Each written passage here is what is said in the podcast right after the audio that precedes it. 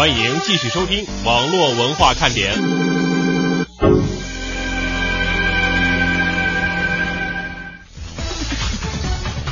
嗯，说一说有关于互联网的盒子们啊。嗯，其实呢，我不知道现在有多少的朋友在使用这个盒子，已经从互联网上开始看。其实不能叫看电视了，应该是叫看视频。但是现在呢，起码就是我身边的一些跑 IT 口的记者。都是会选择这样的一种方式来收看他们喜欢的东西。嗯，但是在一年多前，说实话，关于互联网电视、互联网机顶盒，对于大多数人来说，可能还是个陌生的概念。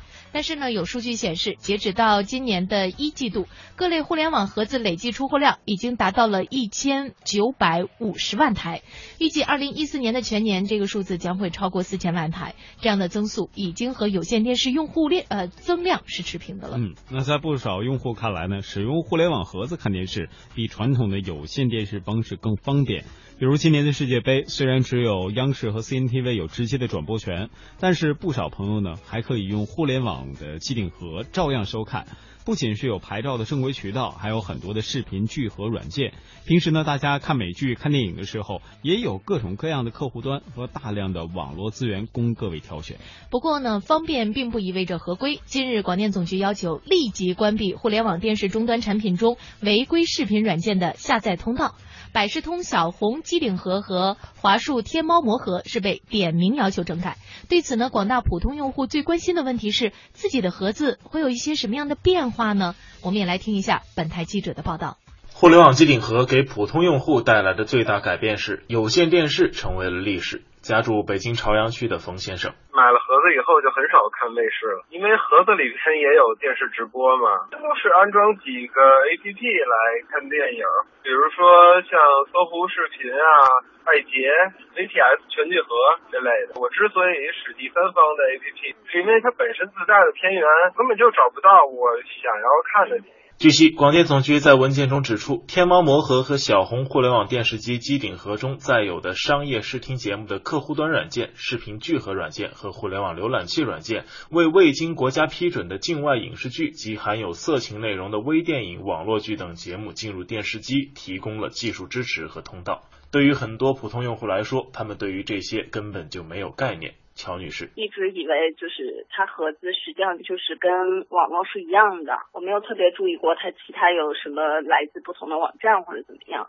作为一个普通用户的话呢，我当然希望它上面的内容是越多越好，这样子的话方便我去选择。用户们的担心是，整治以后他们的电视又会变得索然无味。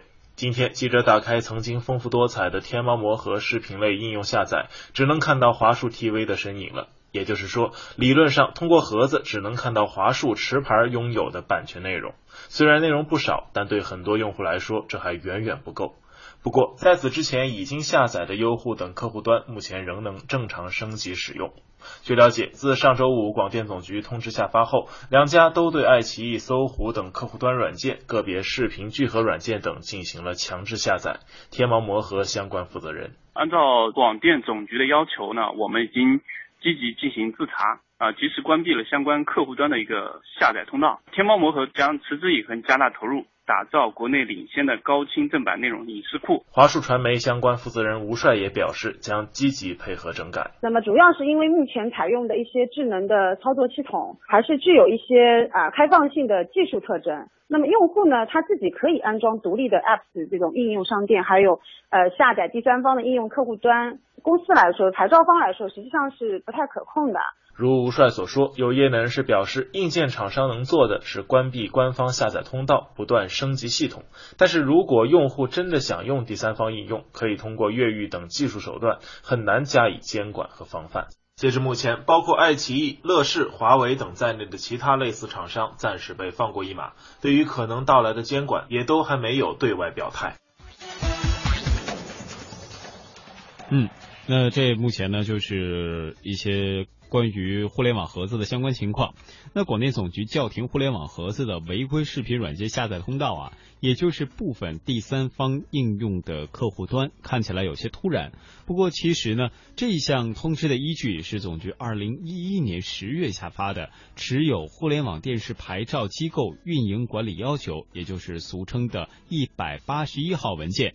可以说呀，通知里的相关内容早就有言在先。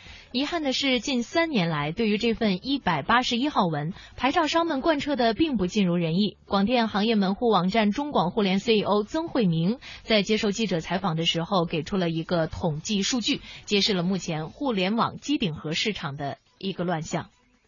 我们的一个统计数据来看，去年整个的中国市场的 OTT 的机顶盒。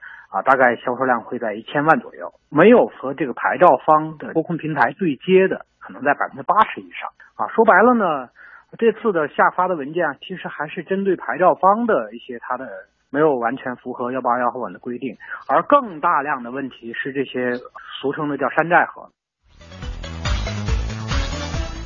那正呃，正如曾慧明所说的呀，相比第三方应用，大量存在的山寨盒子其实更加难以监管。有业内专家就表示，广电总局此次下发的通知是先从自己可管理的体制内公司入手，借势敲山震虎。后续呢，可能还会借助净网、建网等一系列活动，呃，进一步的理清啊市场的秩序。对此呢，曾慧明提醒，厘清市场秩序需要有效的执法手段，否则呢，可能会造成劣币驱逐良币的情况。谁老实，谁守规矩，谁反而吃亏。有多年互联网视频从业经验的微软在线中国区相关负责人王新元也表示，针对新兴的互联网设备，需要更加细化的监管体系和法律法规。有关部门呢，也必须须把握好市场秩序和鼓励竞争创新之间的关系。对长远来看，这个是为了建设一个合法而且合理的市场所必须的这么一种行动。如果有关部门放弃监管，那么就等于说放任这种盗版内容的传播，乃至最后会放任色情和违法内容的传播。那么这样一个混乱的市场，冲击的就不仅仅是版权方了，最终也会让包括消费者在内每一个相关方都会受到损害。最近呢，关于这个话题啊，也的确是讨论的比较多。那么我们也是采访了中国移动互联网产业联盟的秘书长李毅。呃，我们首先啊和李毅交流的是这个问题：国家新闻出版广电总局二零一一年下发的一百八十一号文件规定，互联网电视内容服务平台只能接入到广电总局批准设立的互联网电视集成平台上，内容服务平台不能与设立在公共联网上的网站进行相互链接。业内人士表示，过去呢这种规定并没有得到严格的执行，这次就是从严执法。那么李毅是如何来看待这样的？一纸指令，一纸禁令的呢？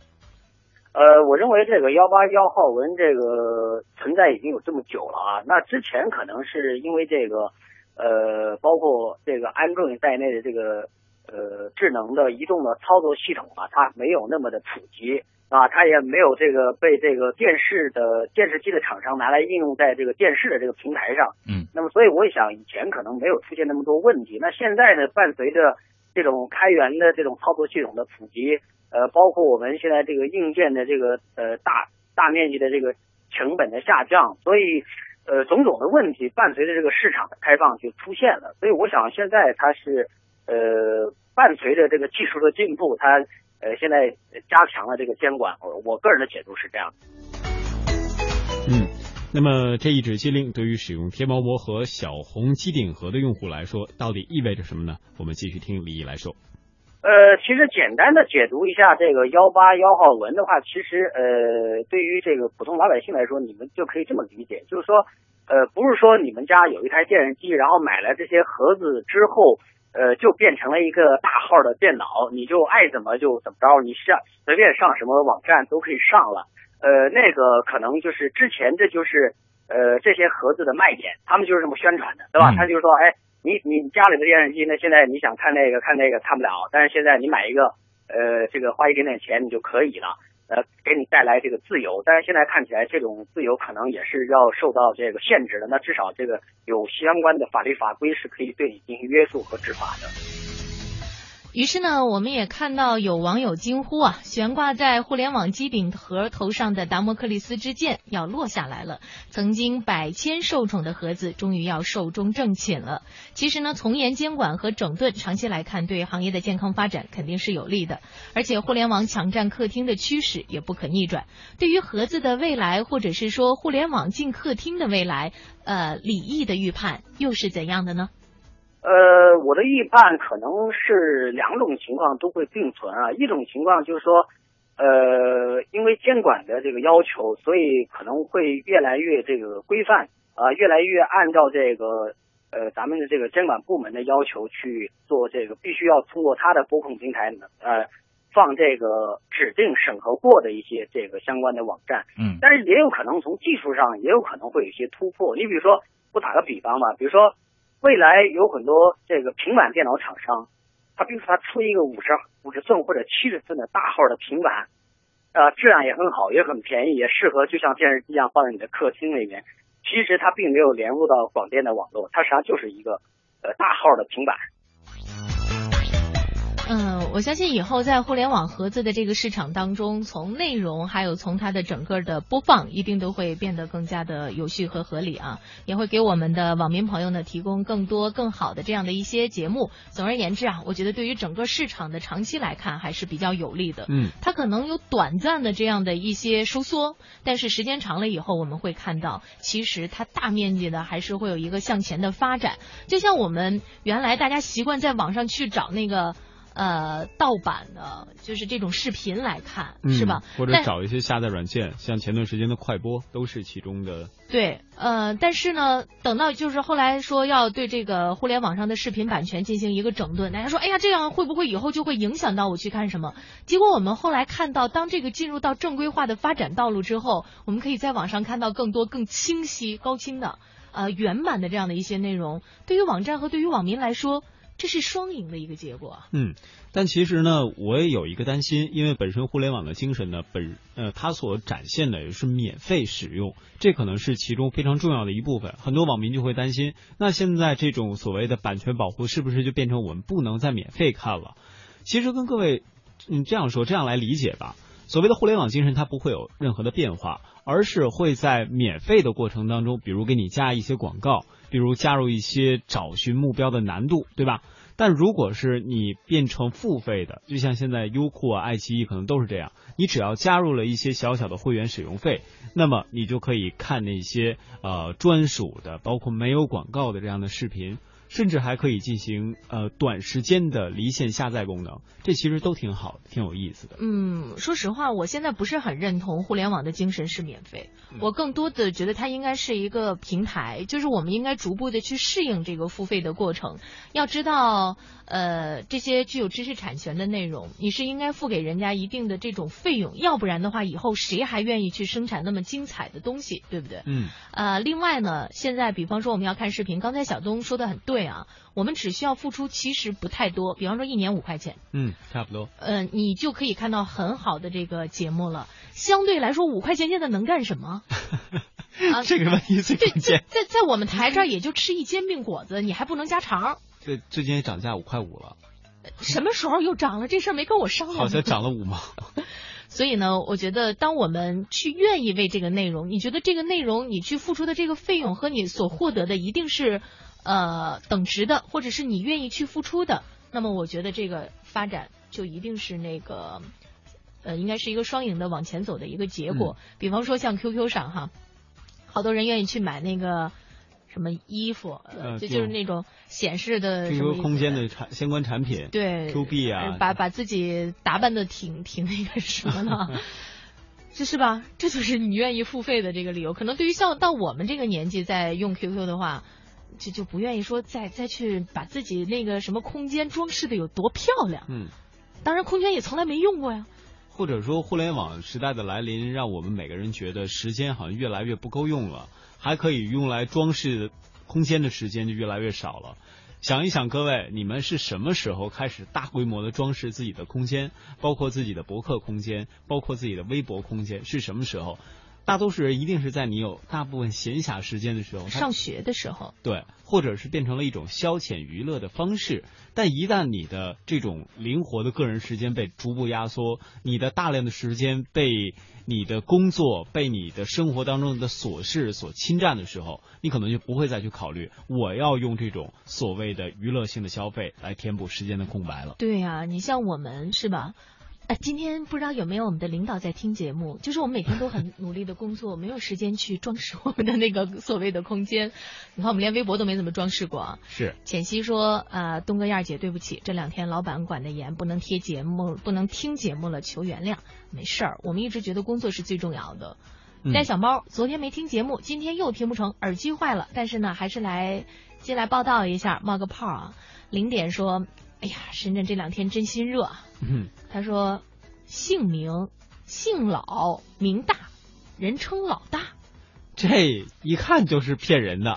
呃，邓琪他说我们这里有个姐姐啊，姓尚，她老公呢姓黄，所以他们的儿子就理所应当的叫了皇上。呃，另外呢，他问一下说蒙蒂这两天好像没怎么上节目，呃，这个问一下蒙蒂是去哪儿了？呃，这其实呢，就是他明天就应该回归了。小东的酱油之旅又一次结束。你们看看，就是我们的这些听众朋友吧，其实我特别能理解啊，大家对于某一个主持人的这种熟悉，但是呢，对于我们带班的这个主持人，大家要好点，要不然以后啊来了我就不念你了。不会的，呃这这位我觉得说的比较厉害啊，他说。我原来认识一个同事，他的名字叫第五洪涛，涛哥有人跟你名字一样，但姓不太一样。有点第五元素的意思。呃，第五呢是中国的一个复姓，特别的稀有。在西汉的时候啊，有第一、第二、第三、第四、第五、第六、第七，一直到第八，一共是八个复姓，哎呦，都是出自原来齐国田氏。我在想，是不是后来就是田氏在给自己的孩子，他们可能有一些旁支啊，通过各种原因有这个姓氏的变化，就这么着比较省事儿啊。也有可能。呃，来看看这位听众朋友 Dragon 四八，他说我有个同学叫宗一雷，呃，这个用粤语发音念出来就是喜欢和中意的意思。因为妹纸长得特别好看，于是班上呢就不时的想起我好宗一雷啊。这这样的这样的话，那那个女生呢，她就总是泪流满面。这有什么好泪流满面的呢？这笑话讲的有点冷啊。泪流满面应该是说这个女生觉得 挺冷的哈。嗯、我们给大家送上一首歌吧，在歌曲和我们的一小段广告之后，欢迎大家继续回到我们的节目当中。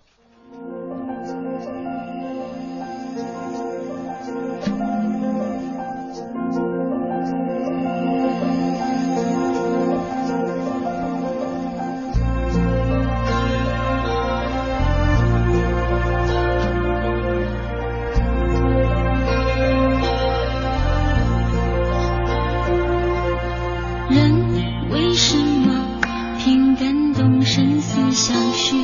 拥抱前离别后，是否魂梦就此相惜？人为什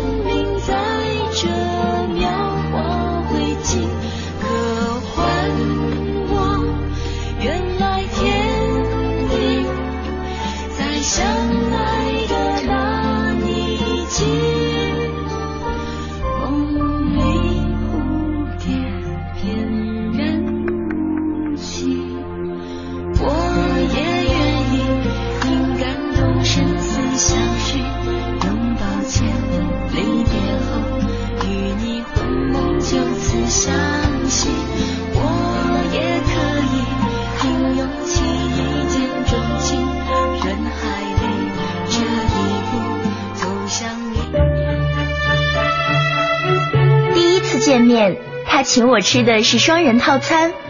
好吃吗？尝尝我这个。第一次约会，他他用自行车载着我去公园。来，坐我后面。第一次见我的朋友，他穿着洗得有些发白的裤子。嗨，你们好。你男朋友真小气，赚了这么多钱还舍不得打车吃大餐。你看他这身衣服。其实勤俭不是小气，而是一种美德。我喜欢的就是他这种简朴的生活态度。勤俭节约，营造生活之美。讲文明树新风公益广告。巴菲特对微软创始人比尔盖茨说：“我很早就思考，我有机会和责任将财富回馈社会。”您正在收听的是中央人民广播电台华夏之声网络文化看点。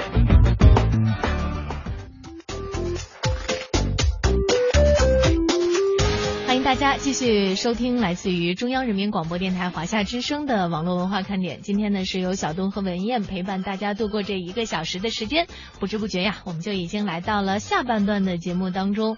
还有很多的朋友呢和我们在进行着互动。Jane 在互动 QQ 上说，刚开始工作的时候自己赚钱了，就弄了一段空间，现在觉得真没劲儿。嗯，你这让腾讯听了，人家得多伤心呢。其实现在腾讯有其他方法来盈利。再和各位来说一下我们今天的互动话题，就是你听过的那些奇葩名字有哪些？嗯我们的两种互动方式依旧在为各位开启。微博在腾讯上，各位可以搜寻“华夏之声中横杠网络文化看点”。另外呢，我们的 QQ 号是八零零零幺零八七八。八零零零幺零八七八，大家可以在这个生活服务栏目当中来找到我们。美美小影说：“我的名字叫李佳颖，应该不难听吧？挺好听的呀。挺好听的，尤其这个影啊，它取的是饮食的含义，嗯就其实这里边还挺有文化含量和文化韵味的。哦啊，刚才还看到另外一位同学，他说他有一个同学的名字呢叫范坚强，每次一看都想笑，我没明白你为什么要笑，但是我颠倒了一下他名字的顺序，我也笑。所以起名字的时候呢，我们的家长啊，还是一定要小心一些。呃，邓琪问了我们一个问题，说东西南北是不是都有复姓？南，比方说南宫是吧？西，比方说西门门，西门吹雪哈。东门吹风，东呢？东有什么？东好像还真没有。如果你把小东东算一个的话，那你那叫姓吗？呃，他说北有什么？北呢？刚才查了一下，在史籍姓氏考略当中有北人氏、北门氏、北关氏、北阴氏、北郭氏、北野氏，and so on。我的天哪，这现在好像确实鲜见了。现在复姓除了欧阳姓欧阳的，好像有，刚才还有一个姓第五的，呃，余下真的不太常见了。刚才有一个朋友啊，呃，现在他的那个被刷掉了啊，这儿呢，伊田淡然说弟弟弟姓欧，女朋友呢姓杨，是太阳的阳，呃，在想他们的孩子应该会把单姓欧就改成复姓欧阳了吧？哦，这其实也有点意思啊，呃，然后呢，呃，小龙他刚才说了，说以前有一个同事叫刘富。呃，反正四个字儿啊，是叫刘富什么什么什么。呃，他另外说呢，说昨天没听到节目，被拉出去了。说最近好像工作上有点儿小小的，呃，应该是障碍吧。但其实这都不是事儿。货没做好。对，呃，天上飘着五个字儿，这都不是事儿，是吧？是事儿也就烦一会儿，一会儿就没事儿啊。心碎冰咖啡给我们提醒了，说东有东方嘛，东方不败你们忘了？哦。原来还有一位东方前辈，就是这么大名鼎鼎的哈。呃，郑朝峰说，我高中的时候班里有个同学姓李名游，第一次呢，高一第一次班主任点名看人到齐美，点到这个同学的时候，所有同学瞬间石化，说点名字还需要理由，理由是吧？念起来，嗯然后这个同学站起来说到，然后所有同学呢瞬间又笑了。哎，挺好玩的。然后 B G 说听过一个人叫贾将军。嗯，奇葩吗？贾将军，他问题是姓的那个贾呀，是甲乙丙丁的甲，嗯这好像也见的不多。然后呢，这还有一位叫呃赢在继续，他说燕儿姐东哥下午好，之前耳机坏了，好久没有互动了，最近来了条新的，今天互动互动。那我有个朋友啊，以前是叫黎明剑，黎明同学，你听了之后什么感受呢？伊田淡然说，家族里有个晚辈儿是女孩儿，她爸爸给她取名叫欧阳史玉。哦，杨字呢是女孩奶奶的姓，史呢是女孩妈妈的姓，然后这一家人全都到齐了。我不得不说，他爸爸挺聪明的啊。嗯，今天呢是星期四，又是我们互联网解读师的这个时间。那么接下来呢，我们来听听，在本周我们的互联网解读师又给大家带来了哪些内容。破解互联网，破解互联网迷局，互联网谣言，互联网谣言。我是互联网互联网解读师小小。互联网不忽悠。最近一周大家都在忙着看世界杯，互联网圈子好像也没有什么值得说的大事儿。那今天我们就务虚一下，说一说最近看到两篇比较有意思的文章。那第一篇文章讲的是叫谷歌效应，就是搜索引擎是否已经改变了你的心智。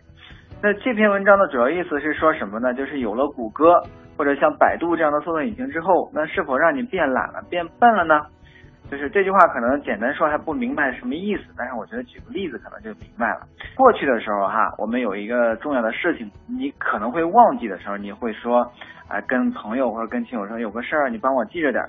但现在有了有一个新的语录，就是说外事不决问谷歌，内事不决问百度。那什么意思呢？就是是在讲互联网可能不只是降低了把信息分享给人类伙伴的必要性啊，或许也在减低了人们把刚学到的重要事情存储进自己大脑的这种渴望。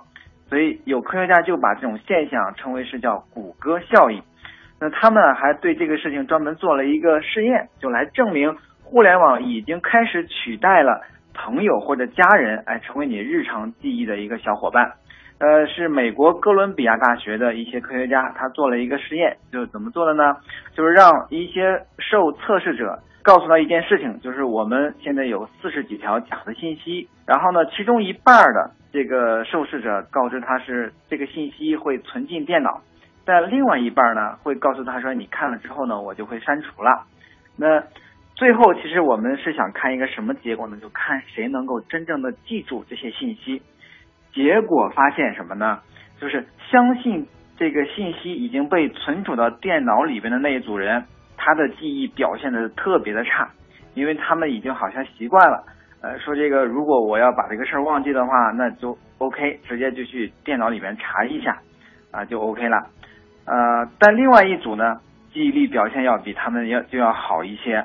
那也就是说，人们已经这个把电脑当做是我们数十年前就开始研究的交互记忆伙伴。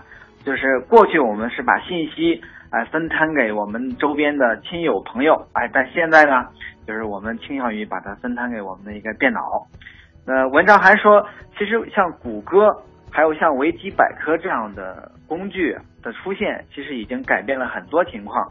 我们每个人经常使用互联网的人，感触会非常深刻。就是你会发现，你去搜索引擎里边去检索，可能比从自己的大脑里边去提取一些信息还要快。因为你发现，不管是你用电脑还是用手机，哎，你会发现这个都是非常便捷的，要超过了你去问其他人啊，你去查字典啊这些做法。所以科学家有个说法说，说这种现象会不会是导致个人记忆和分散在互联网中的大量信息的那条界限已经开始模糊？哎，这种界限的模糊其实可能会产生一种假象，什么假象呢？就是比较有意思的一点，就是可能会让人觉得自己是不是比过去还聪明了。所以像那个哈佛大学做了另外一项研究。那个结果也非常有意思，非常善于用互联网来寻找答案的人，对自己的认知能力的评价明显要偏高，而即便是可能他对一个事情可能一点这个概念都没有，所有的答案都是来自于网络上某个网站上的时候，哎，这个受测试的这个人呢，可能还有一种感觉说，哎，这种答案是靠自己的聪明才智得出来的，而不是依靠搜索引擎。他会有这种错觉，这个测试的结果其实都在说明什么呢？就是使用搜索引擎之后，人们往往对自己的认知能力、记忆能力，哎，甚至说智商，这个评价都慢慢在增长。换句话讲，就是使用谷歌可能是让人们觉得互联网已经成为自己的认知能力的一部分。那当然，就是这篇文章最后的结论还是比较客观的。那这句话它是这么讲，就是说，当电脑运算和资料传输的进步逐渐模糊了大脑和机器的界限的时候，或许我们也能够超越由人类认知缺点造成的一些记忆和思维的限制。但是我们并不用担心说这种转变会让我们陷入一种丧失自我的危险。其实我们只需要把自己和某种更强大的事物之间的结合。不止与其他人类，也是与一个前所未见的、具有空前威力的信息来源，变成了一个可以交换记忆，甚至说可以呃交换智商的一个小伙伴。呃，可能这其实是一件好事儿。这是第一篇文章，应该说是在讲一个问题，是说到底是让你呃真的变聪明了呢，还是说真正是不是让你有了这么一种假象？估计很多人听了之后可能都会有一些感触，你也可以回去。做一些这个尝试啊，看看有些东西你是真的是这个了解的更多了，还是说的确是可能这个就是遗忘的是更多了。还有一篇文章呢，就说是关于那个个人隐私的。其实在此之前呢，这个关于个人隐私的这种讨论还是非常多的。那很多人都在说，这我在微博上发了一些什么东西，我在微信里面发了什么照片，我曾经跟什么人做过一些沟通啊？可能你在搜索引擎里边，不管是百度还是谷歌里边，你一搜。可能都有记录，那这个事情其实是一个挺敏感的事情，就是如果你对这个事情不太在意，哎，大家都觉得这种垃圾信息啊在那儿就在那儿放着，我觉得可能也无所谓。但是对于有些人来讲，他觉得这个，比如说有一些公众人物，他做过一些什么动作，发表过一些什么言论，那后来出现一个一些事情之后，可能他想删除，可能他会认为这是我的个人隐私，我需要去捍卫我的权利，那。这个事情能不能做？那在过去的时候，这样做起来可能是比较难的，因为你可能要去跟谷歌呀、跟百度啊去打招呼，跟他们去沟通，说我的这些信息记录能不能被删除？那做起来相对比较难的。但是现在呢，至少有两点啊，觉得啊这个事情啊可以越来越容易操作。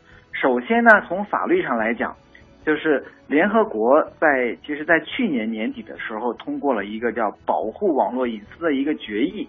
也就是说，你在网上发布的这些信息，已经可以被认定为是你的个人隐私。那如果有人就这些东西去拿来说事儿的话呢，你是其实可以拿起法律的武器去保护自己。这是一点，从法律上扫清了一些障碍，这是第一点。第二，有了法律的保障，嗯，同时还有一些比较好用的工具，你可能操作起来才会比较简单。那现在。有了一个方法，就是有一个网站，你可以登录，叫 Forget Me，中文翻译过来就是说忘掉我。就是你登录这个网站之后，哎，非常简单，你输入你的姓名和邮箱，然后提交你的一些这种诉求，然后你就会发发现，就是提交你的要求之后，你就会看到说你在谷歌上所有关于你的一些搜索结果，只要你点击旁边的按钮，那你就可以向谷歌提交删除的要求了。那这个操作上来讲，应该比以前我们要做起来要简单多了。那其实，在这个网站出来之前呢，谷歌也有一些这种申请删除的渠道，只是说这个服务呢，呃，可以让这个你这个整个申请删除的过程变得更为简单。啊，同时你也可以在提交这种删除要求的时候，你也可以注明一下你的理由是什么，比如说这个人是在说我的坏话，这个是谣言等等，都可以写进去。不过有一点，呃，目前就是不太理想的一个事情，就是说这个目前这个服务啊，可能还不包含中文和中国地区，啊，你要想删除一些你发表的一些中文方面的一些信息，可能还需要等待，啊，那今天我们主要就是讲一下这两篇文章，嗯，我觉得这两个文章呃，对我们每个人可能都有一些直接相关的地方，在这儿分享出来供大家参考。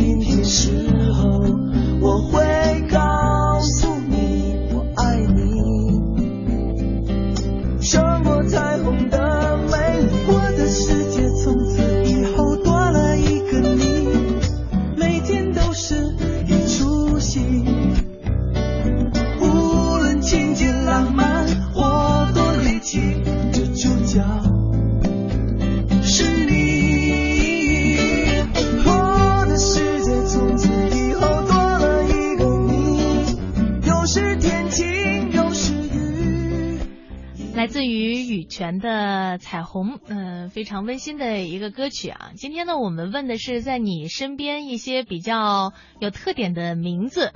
刚才呢，看到有一个朋友说，当年呀、有一个同学叫呃秦恩瑶，就是那个秦呐、就是那个弹的右半拉，嗯，就是呃哪个弹呀？就是潭水的潭的右半拉。秦恩呢是上面一个不，下面一个大，瑶呢是三个土。第一天开学，老师拿这个花名册点名的时候，点到他的名字都快哭了，一个字儿都不认识。最后呢，含着泪问了一句：“谁家的孩子叫洗澡不大三个兔？” 非常考验我们的老师们啊，秦恩瑶啊，这个名字以后记住了。嗯，其实说到那会儿老师点名，有的时候老师还会直接点序号。三十八号来了没？啊。啊，这样的话，大家可能就比较容易让别的同学带你来，来来来那个作答呀。不，他说完三十八号来了没？接着说，你那名叫什么呀？原来在我们上大学的时候，有的同学啊比较懒，然后呢就让别的同学老师点名的时候带答一个到，比方说老师喊张明到，呃，结果这个同学呢被委托他的有四个人，嗯，说呃小东到，林到，美艳 还会 各各种学，你知道吗？我觉得这同学特别不容易。最后老师说啊，我刚才点到的那四位同学一起上上这个讲台上来一下，我们来做一下这道题。对，那会儿点名还会有专门装听不见的时候，呃呃，李岩，李岩来了没？哎，来来来来来。还会有这种时候，来继续说名字。呃，罗海中，呃，燕儿姐，东哥，下午好。小萌萌这几天去哪儿了？你猜啊？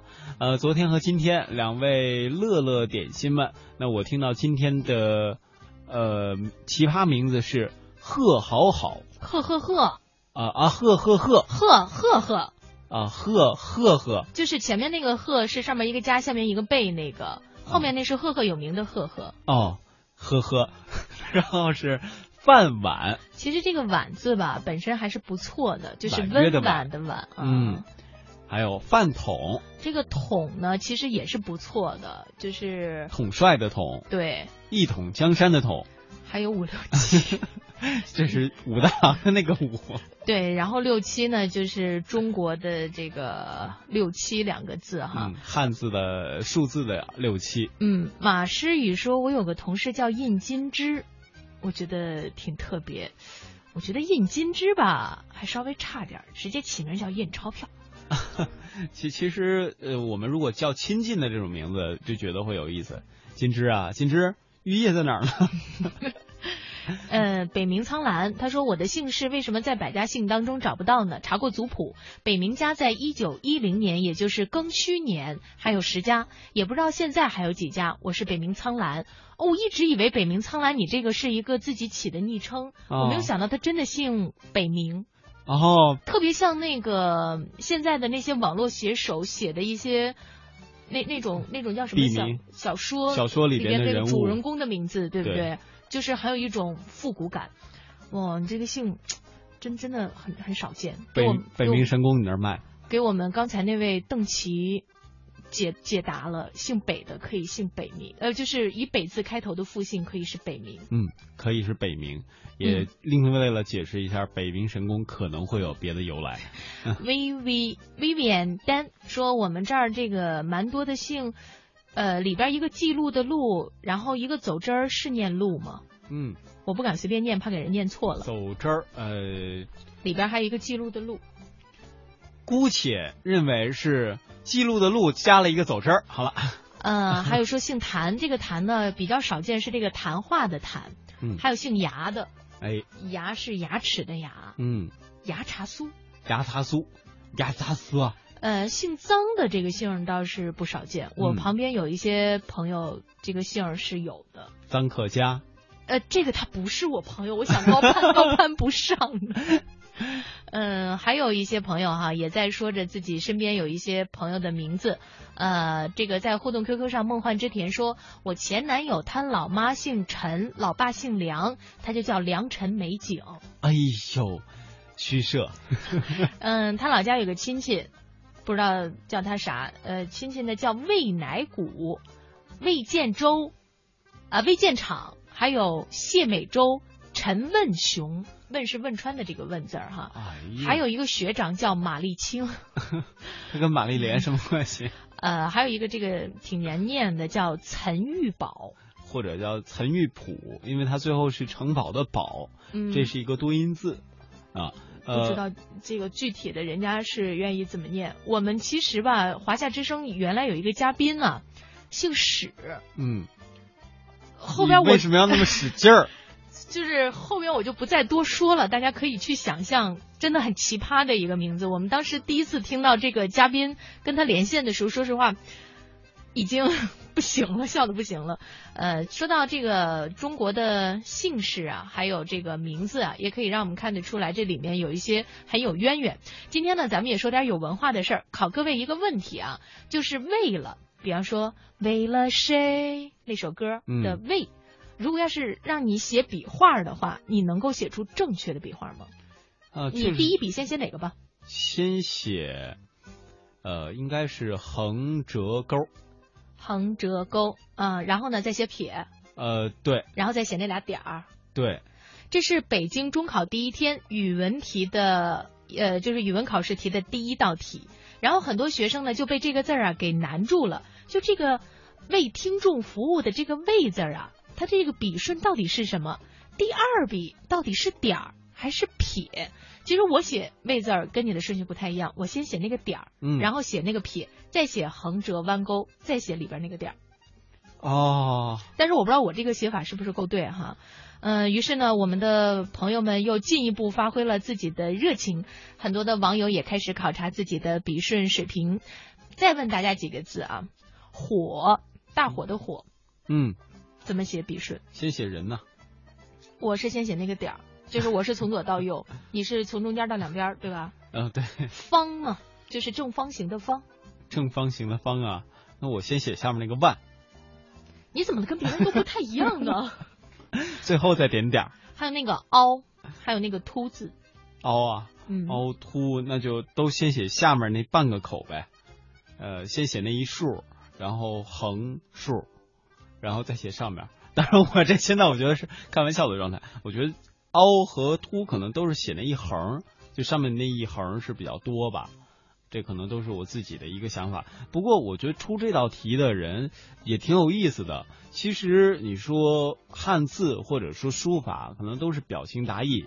有的时候我们会写倒下笔，但是吧，我总是想知道，如果我们把这种着眼点放的都这么细，它的好处和意义又是什么呢？其实你没有想过，在现在我们如此的习惯于键盘或者是拼音输入的时候，我们在于中国汉字的这个，甭说把这个笔顺能够写对了哈，嗯，就是你能把这个字儿完整不差的一点儿一横的，然后就这个横撇写成点儿或者写成撇，你能够完全写对，我觉得就很不容易了。那得看什么字儿。嗯，所以呢，如果能够对我们这些青年朋友啊，提前的让他们做一些对于这方面的认知，我倒是觉得有呃，也算是一件呃有所建树的一件事儿。嗯，你要不然的话，时间长了，我们可能都会习惯于说一个拼音，然后这个字儿就直接出来，但是这个字怎么写，你就永远记不起来。对，偶尔还是要练一练书法，而且呢，会真的是能够陶冶你的性情。嗯，熊熊说以前有个同事叫翁古阿布。罗海中说：“名字再奇葩，也只是一个代号，不要太在意。越是奇葩的名字，别人越是好记。说不定过了很多年以后，也就是我们老了之后啊，奇葩的名字还能够好记一点。另外呢，邓琪问了东哥一个问题：东哥，你姓啥？你全名叫什么呀？问这干啥？查户口啊？其实说到了奇葩的名字，我觉得下面即将和各位见面的主持人的名字，我当时刚一见的时候，觉得还挺有意思的。他和某一款眼镜是同名同姓。下面那档节目叫什么呢？刚才一抬眼，忽然望见了他在对面望着我，我就深情的回望他一眼，此刻他被我望走了。好，我们今天的网络文化看点呢，到这里要和大家说一声再会了，也欢迎大家继续收听华夏之声的《魅力中国》，我们明天再见。明天再见。